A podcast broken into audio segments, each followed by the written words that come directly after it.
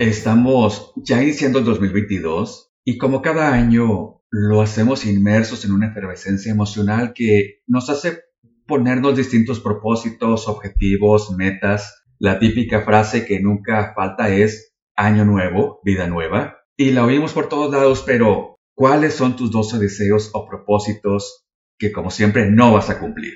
Ponerte a dieta, inscribirte al gimnasio o ir al gimnasio porque no es lo mismo. Mira, ¿Cuántos de ustedes únicamente se presentan en las instalaciones del gimnasio para darse de alta, tramitan su membresía, se toman sus fotos frente al espejo y ya no nos volvemos a ver hasta el próximo año en el gimnasio, en el 2023, cuando el mismo propósito siga estando persistente en tu necedad?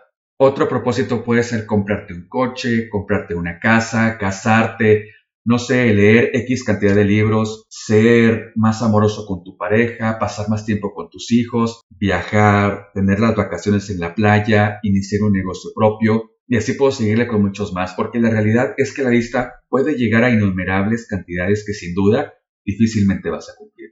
Hay un concepto que queda a la perfección con este tema, y así como pieza de rompecabezas que embona perfectamente para identificar el motivo por el cual terminamos quedándonos solamente en eso, en propósitos, deseos, intenciones de querer hacer algo y que en definitiva tarde que temprano las excusas terminan dándonos la razón del por qué no los cumplimos. La procrastinación, que viene del verbo procrastinar, no es otra cosa más que aplazar algo, una obligación, un trabajo, un deseo o un propósito, como es el caso del cual estamos hablando. Al hacerlo en común aparecen frases como el mañana le sigo, al rato lo termino.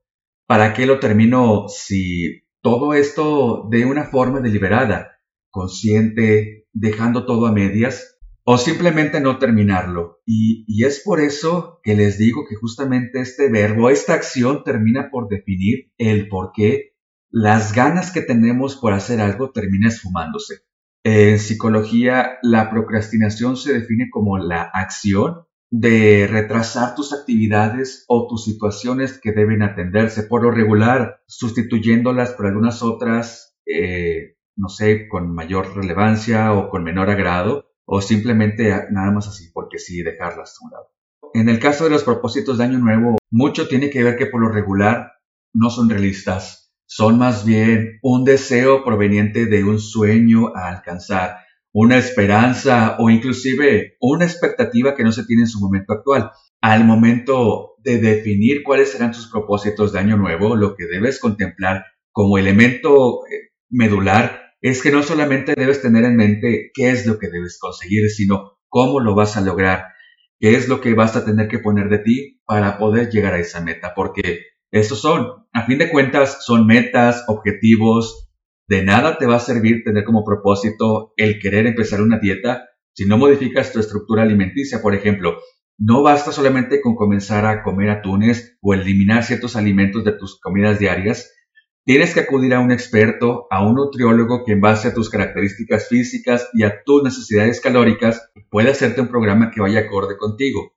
Pero ojo, también debes de acompañar con ejercicio físico que lo complemente y así Evidentemente será mucho más viable el que puedas alcanzar ese propósito trazado. No basta solo con desearlo, como puedes ver. Es cierto que la tradición, las costumbres y la sociedad sobre todo hablan de que los propósitos deben ser 12 y que deben ir acordes a cada campanada que, se toca cuando se va a recibir el año nuevo. Eso sí sin agraviar a nadie. No dudo que sí haya personas que puedan con tremendo paquete, que tengan con fuerza de voluntad, pero estoy seguro que la inmensa mayoría no terminaríamos el 2022 con más de tres propósitos cumplidos. Y es por eso que, como te lo comento, debes de plantearte si lo que te estás proponiendo es alcanzable, si es real y sobre todo, si estás dispuesto o dispuesta, porque de lo contrario la procrastinación llegará a tu vida y con su superpoder te hará abandonar cualquier iniciativa que por más mínima puedas llegar a tener. Ahora, claro que está permitido tener momentos de debilidad, momentos para decir basta, momentos para decir no puedo, lo importante es que te autoanalices, te des una oportunidad para revirar, para modificar el camino en caso de que sea necesario y retomarlo en el momento en que lo creas prudente. Tienes 12 meses.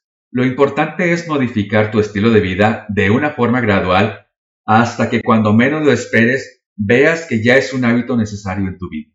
Ahora, no debemos confundir la procrastinación con la flojera para nada. Por un lado, la procrastinación es postergar para después aquello que estés haciendo de manera consciente, de manera voluntaria. Debes entender que aquello que evades es mala elección, pero aún así sigues haciéndolo de igual manera. Decía Tim Feichel de la Universidad de Carleton en Ottawa que la procrastinación es un problema de regulación de emociones, no de gestión de tiempo. Reitero, es por eso que los propósitos que llegues a tener para Año Nuevo y en general en cualquier momento de tu vida deben ser realistas y acordes a cumplir con una expectativa basada en tu deseo de alcanzar algo. No te vayas con la corriente del resto de la sociedad.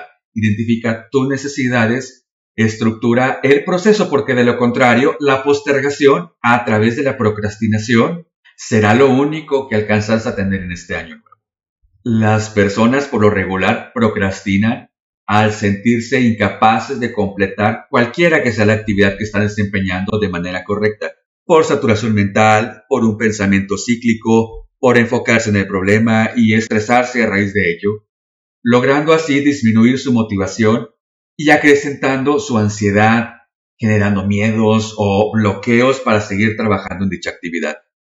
Tanto para el cumplimiento de los propósitos de Año Nuevo como para el combate contra la procrastinación en tu vida, primero debes conocerte a ti mismo. Tómate un momento de tu día para entender qué es aquello que te motiva, aquello que te permita llevar a cabo tus encomiendas. Aprende a decir no y es muy importante y ese es otro consejo que puedo darte. Al querer quedar bien con muchos, eso te hará quedar mal con todos. Si te piden un favor y éste interfiere en lo que estás haciendo, no, esa es la respuesta. No administres tu tiempo, sino tu energía. Es muy importante y te repito, no administres tu tiempo, sino tu energía. Para nadie es un secreto que cuando estás agotado, de mal humor, encasillado, bloqueado por el estrés, la probabilidad de abandonar esa actividad va a crecer de manera importante. Ten siempre claro el objetivo al cual deseas llegar.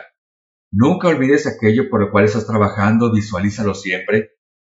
Determina los plazos en los cuales vas a trabajarlo y esto te va a ayudar a incrementar en ti un compromiso para cumplir con tus parámetros trazados. Para quienes son do perfeccionista o, o doña perfeccionista, tengan claro que es importante terminar. Pero si buscas perfeccionar lo que ya está bien, eso sin duda te va a consumir demasiado tiempo y energía y te va a orillar a procrastinar al no cumplir con la expectativa que te generaste al visualizar tus propósitos. Es muy fácil, créeme, perder el rumbo, abandonar la causa que estás siguiendo, pero también es de gran importante considerar que la procrastinación también puede ser producto de algún trastorno emocional por el cual estés atravesando. Puede ser la ansiedad, puede ser el miedo a fracaso, incluso el miedo a tener éxito. También se puede ver como una manera de ir en contra de la autoridad, de llevarle la contra si estás en un ambiente laboral. La procrastinación puede llevarte a que tus pendientes se vayan acumulando como una bola de nieve que baja por la pendiente de una montaña y así como comienza de chiquita conforme crece cada vez más hasta el punto que se hace enorme y está fuera de toda proporción, está fuera de tus manos el poder controlarla y sobrepasa toda tu resistencia. Conócete a ti mismo, conócete a ti misma, identifica tus debilidades, pero también sé consciente de tus fortalezas, de aquellas que te pueden ayudar a vencer la procrastinación y cumplir tus objetivos, tus propósitos, todo aquello que te trazaste a lo largo de todo este año y en general todo aquello que te hayas propuesto a lo largo de estos meses, en cualquier momento, en cualquier etapa de tu vida.